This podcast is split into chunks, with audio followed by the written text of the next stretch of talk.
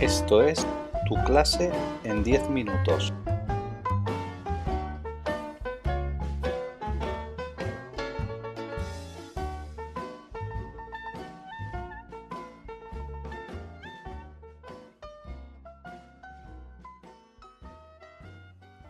Hola, soy una estudiante de último curso de Educación Infantil y Primaria y a continuación os voy a presentar este texto de Ignacio de Bufaruy que tiene por título ¿La contemplación de la belleza es posible en la escuela?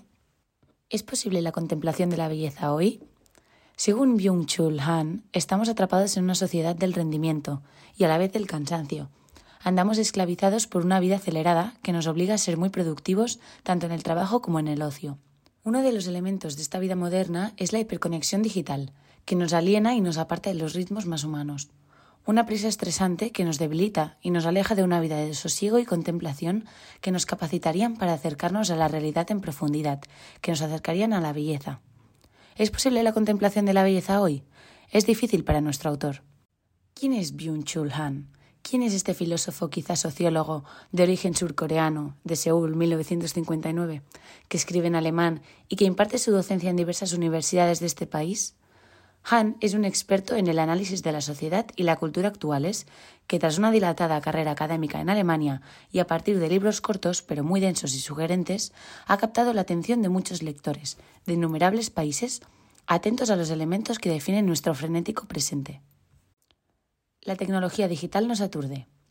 Byung-Chul Han destaca constantemente que la tecnología digital, desde ahora hablaré de lo digital, nos ha arrastrado hasta un exceso de información que nos desborda y nos aturde. Lo digital nos aparta del silencio que nos descansa, que nos permite reflexionar y recuperar fuerzas, que nos lleva a nuestro interior y nos explica quiénes somos. Este silencio hoy es casi imposible, argumenta. Esta preponderancia de lo digital, a la vez, nos lleva a un deseo desaforado de las últimas novedades, en un mercado hipersaturado que acaba con nosotros y nos deja exhaustos, cuando no ansiosos o deprimidos. Nos sumerge en un deseo insatisfecho, que actúa en forma de bucle y deshumaniza todo lo que toca.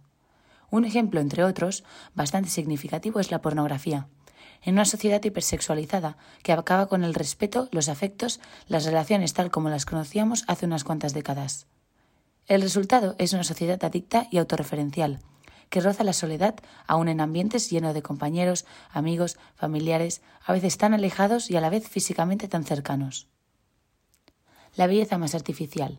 Jeff Koons. Una sociedad del parloteo, de la verborrea, del ruido y la distracción constantes que nos impide saborear la vida. Una sociedad que exalta lo joven, lo moderno, el glamour y que simétricamente desprecia lo viejo, lo enfermo, lo negativo y lo feo. Sí, una sociedad que persigue una belleza artificial, radiante, vendible, consumible, que nada tiene que ver con la belleza que solo se desvela en la contemplación.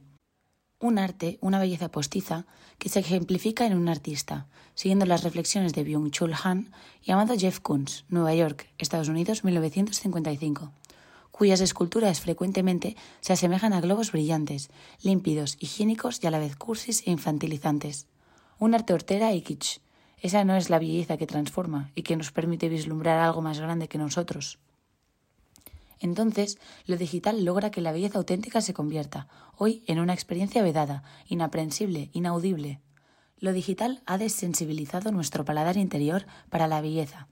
Andamos con un paladar estregado, de novedades que inhibe el disfrute de la belleza de siempre, la que ha subyugado durante siglos a poetas, filósofos, pintores y a la gente de a pie, pero capaz de maravillarse ante lo bello. Condiciones de posibilidad para contemplar lo bello. ¿Cuáles son las condiciones de posibilidad de la contemplación de esa belleza? La belleza se desvela y se muestra como fruto de un silencio atento, interior y exterior, en el que la distracción de lo digital ha desaparecido. Lo digital no permite al observador estar centrado, y la belleza auténtica exige una atención exenta de prisas e interferencias, y de un cierto recogimiento. Pero además, la belleza no se deja poseer ni manipular siempre se guarda dimensiones innombrables porque la atención focalizada tampoco agota la belleza. La belleza se muestra y se oculta, pues no deja de ser un encuentro con lo sagrado y el misterio. En definitiva, la belleza desde la atención más delicada nos permite presentir la trascendencia que anda detrás de ella. Byung-Chul Han no habla explícitamente de lo divino. Sin embargo, seguir los indicios de su pensamiento nos invita a poner en relación a la belleza y a lo divino, aunque él no lo confirme. El esplendor de la belleza. Byung-Chul Han está en la línea de pensadores de todas las épocas. El esplendor de la belleza es la antesala de la verdad, de aquello último que da significado a la vida. La belleza se aparta de lo cotidiano para adentrarnos en el reconocimiento de los símbolos y de las metáforas, de lo que está más allá de una mera constatación empírica. Una comprensión instrumental que busca la eficiencia y la productividad o el rendimiento económico se alejan de la belleza. La belleza no es un resultado, un producto, una experiencia placentera, fruto de la mercadotecnia. La belleza gusta de otro modo. Solo es posible en el marco de una fruición estética templada y serena. Gusta, pero no en las dinámicas cotidianas de placer y consumo. Gusta, pero en otros planos. Sobrecoge, detiene el tiempo y suspende aquella mirada diaria que estaba encallada en la vida más prosaica.